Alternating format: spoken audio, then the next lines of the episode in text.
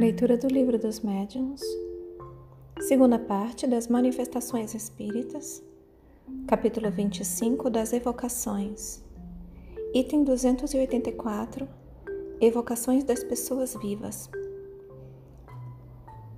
Esse item é o item de perguntas e respostas, sendo que a gente já está vindo com as perguntas e respostas desde o item 282.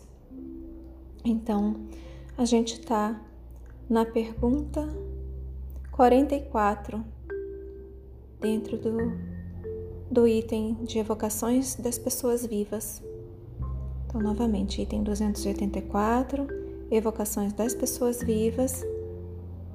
Pergunta 44. Evocada, uma pessoa viva conserva a lembrança da evocação depois de despertar? Resposta dos Espíritos: Não. Vós mesmos o sois mais frequentemente do que pensais. Só o espírito o sabe, podendo às vezes deixar do fato uma impressão vaga, qual a de um sonho. Comentário meu de Narayane, olha que interessante isso. E eu fico me questionando aqui esses meus ataques de sono súbito durante a noite. durante a noite, não, durante o dia. Pode ser alguma coisa assim. E eu nunca cedo, eu sempre permaneço acordada. 44 pergunta, vou repetir. Evocada, uma pessoa viva conserva a lembrança da evocação depois de despertar? Resposta dos espíritos: Não. Vós mesmos o sois mais frequentemente do que pensais. Só o espírito o sabe, podendo às vezes deixar do fato uma impressão vaga, qual a de um sonho. Letra A. Quem pode evocar-nos, sendo nós, como somos, seres obscuros? Resposta dos Espíritos. Pode suceder que em outras existências tenhais sido pessoas conhecidas nesse mundo ou em outros. Podem fazê-lo igualmente vossos parentes e amigos nesse mundo ou em outros. Suponhamos que teu espírito tenha animado o corpo do pai de outra pessoa. Pois bem, quando essa pessoa evocar seu pai, é teu espírito que será evocado e quem responderá. 45 pergunta. Evocado o espírito de uma pessoa viva, responde ele como espírito ou com as ideias que tem no estado de vigília? Resposta dos espíritos. Isso depende da sua elevação. Porém, sempre julga com mais ponderação e tem menos prejuízos exatamente como os sonâmbulos. É um estado quase semelhante. 46 pergunta. Se fosse evocado no estado de sono magnético, o espírito de um sonâmbulo seria mais lúcido do que o de qualquer outra pessoa? Resposta dos espíritos. Responderia sem dúvida mais facilmente por estar mais desprendido. Tudo decorre do grau de independência do espírito com relação ao corpo. Letra A. Poderia o espírito de um sonâmbulo responder a uma pessoa que o evocasse à distância, ao mesmo tempo que responde verbalmente a outra pessoa? Só um pouquinho. Novamente. Letra A da pergunta 46. Poderia o espírito de um sonâmbulo responder a uma pessoa que o evocasse à distância, ao mesmo tempo que respondesse verbalmente a outra pessoa? Resposta dos Espíritos. A faculdade de se comunicar simultaneamente em dois pontos diferentes só a têm os espíritos completamente desprendidos da matéria. 47 pergunta. Poder-se-iam modificar as ideias de uma pessoa em estado de vigília, atuando-se sobre o seu espírito durante o sono? Resposta dos Espíritos: Algumas vezes será possível. No entanto, o espírito então preso à matéria por laços tão estreitos, mais acessível se acha às impressões morais e essas impressões podem influir sobre a sua maneira de ver no estado ordinário. Infelizmente, acontece com frequência que ao despertar ele, a natureza corpórea predomina e lhe faz esquecer as boas resoluções que haja tomado. Novamente, algumas vezes será possível. Ah, vou repetir a pergunta. Pergunta 47. Poder-se-iam modificar as ideias de uma pessoa em estado de vigília, atuando-se sobre o seu espírito durante o sono? Resposta: Algumas vezes será possível, não estando o espírito então preso à matéria por laços tão estreitos, mais acessível se acha às impressões morais, e essas impressões podem influir sobre a sua maneira de ver no estado ordinário. Infelizmente, acontece com frequência que, ao despertar ele, a natureza corpórea predomina e lhe faz esquecer as boas resoluções que haja tomado. Pergunta 48. É livre o espírito de uma pessoa viva de dizer o que queira? Resposta dos espíritos. Ele tem suas faculdades de espírito e, por conseguinte, seu livre-arbítrio. E, como então dispõe de mais perspicácia, se mostra mais circunspecto do que no estado de vigília. 49 pergunta: Poder-se-ia, evocando-a, constranger uma pessoa a dizer o que quisesse calar? Resposta dos Espíritos: Eu disse que o Espírito tem o seu livre-arbítrio.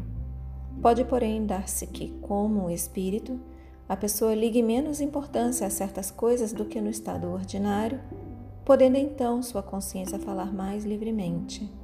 Demais, se ela não quiser falar, poderá sempre fugir às importunações, indo-se o seu espírito embora, porquanto ninguém pode reter um espírito como se lhe retém o corpo.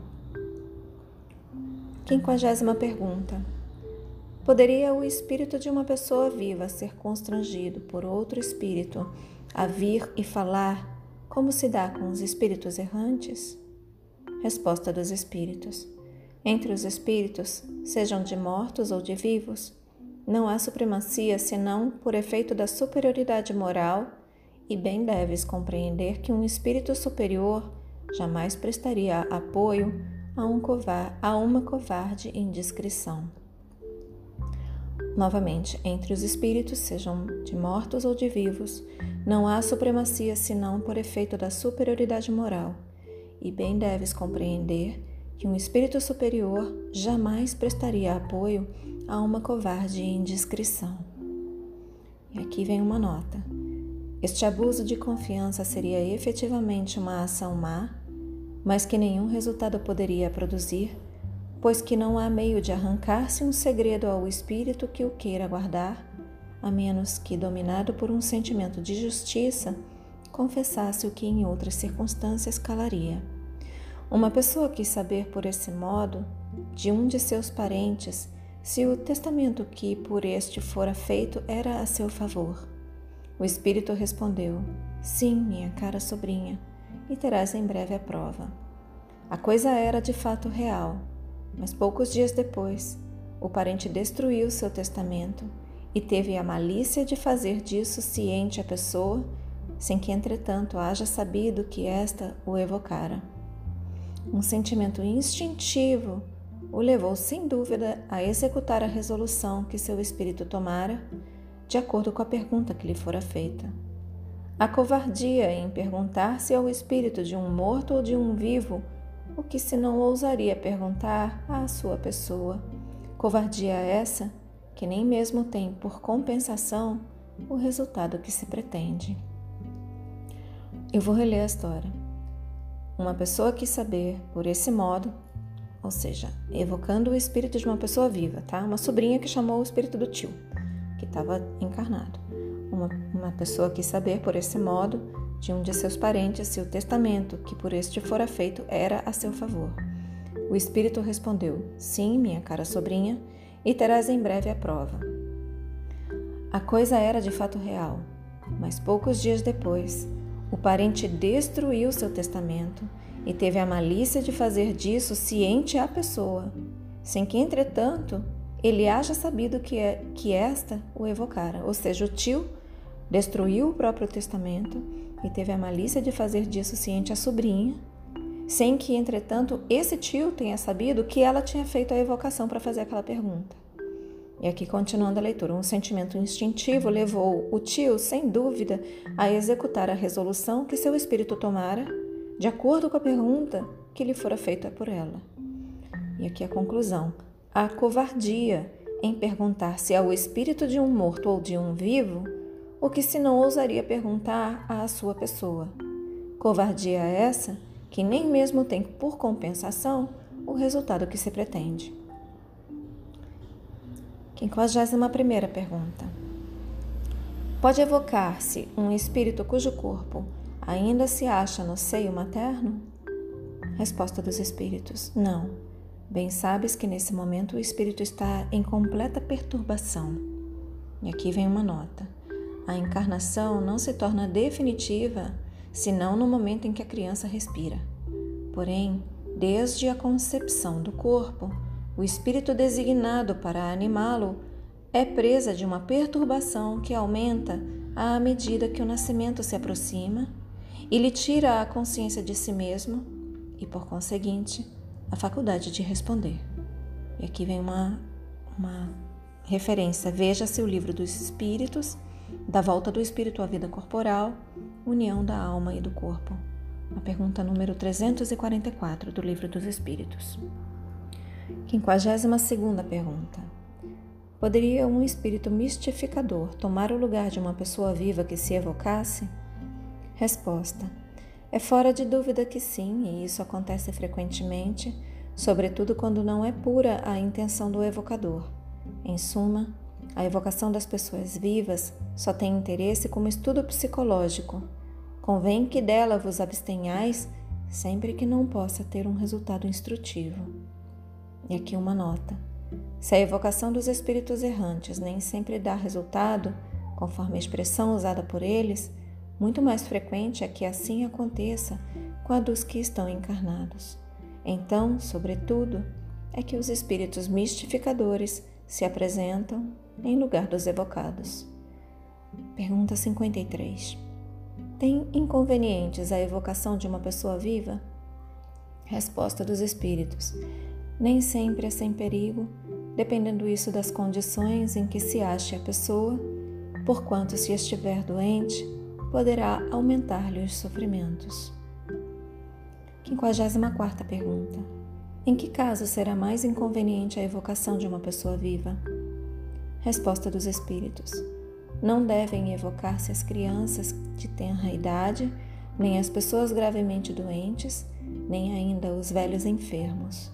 Numa palavra, ela pode ter inconvenientes todas as vezes que o corpo esteja muito enfraquecido. E aqui uma nota.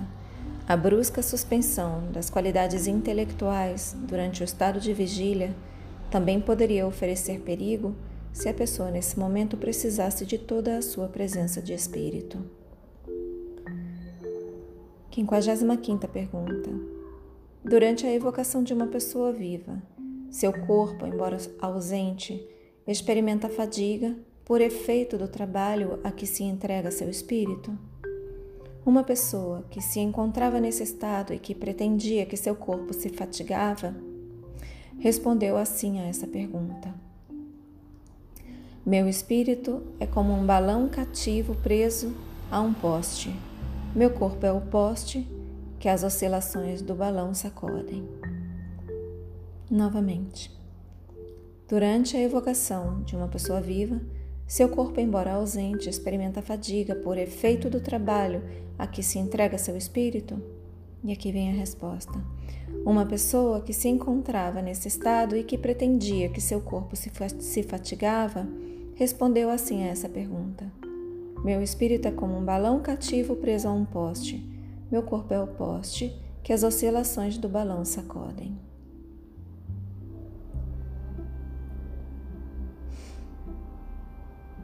Estou relendo aqui quietinha.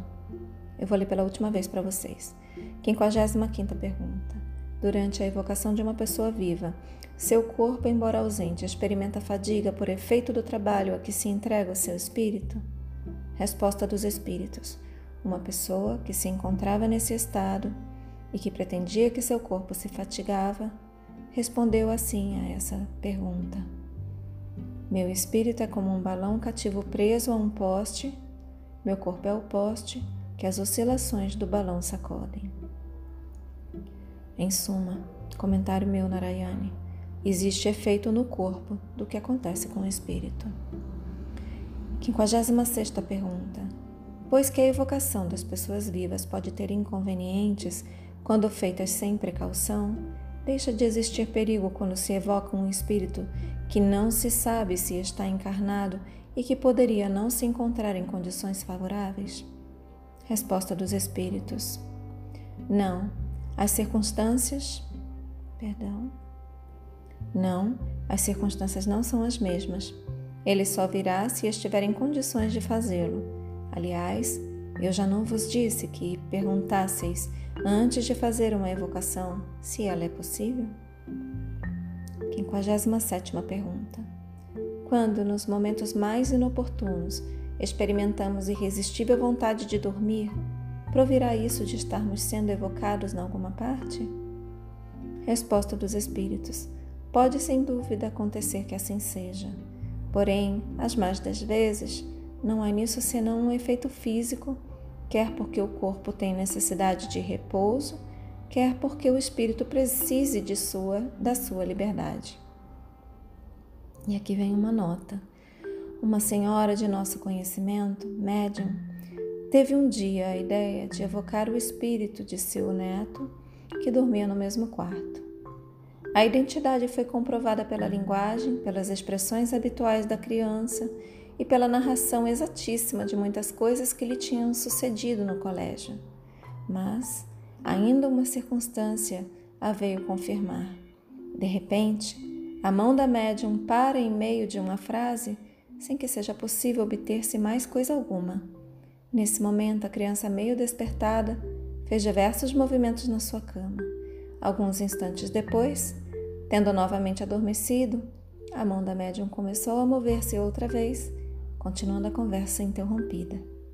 A evocação das pessoas vivas, feita em boas condições, prova da maneira menos contestável a ação do espírito distinta da do corpo e, por conseguinte, a existência de um princípio inteligente e independente da matéria.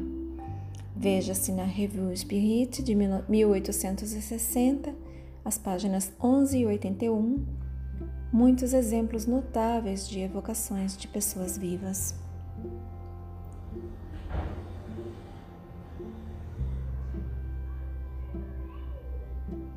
E a gente pode ter o acesso a, essa, a essas revistas, essas edições das, da Revue Spirit, que eu, sou, eu baixei, eu achei o PDF só em francês, mas vocês podem procurar em PDF na codificação espírita, os estudos psicológicos da revista espírita, dos, podem fazer buscas e, e procurar por essa referência que foi dada. E depois eu vou procurar em português, eu só achei em francês mesmo. Na Revue Spirit de 1860, as páginas 11 e 81, muitos exemplos de notáveis de evocações de pessoas vivas.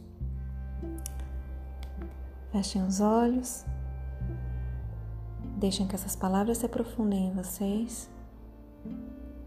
Assumam a intenção de contemplar por mais algum tempo sobre essas palavras. Expressem gratidão aos seus guias, mentores, protetores e anjo guardião.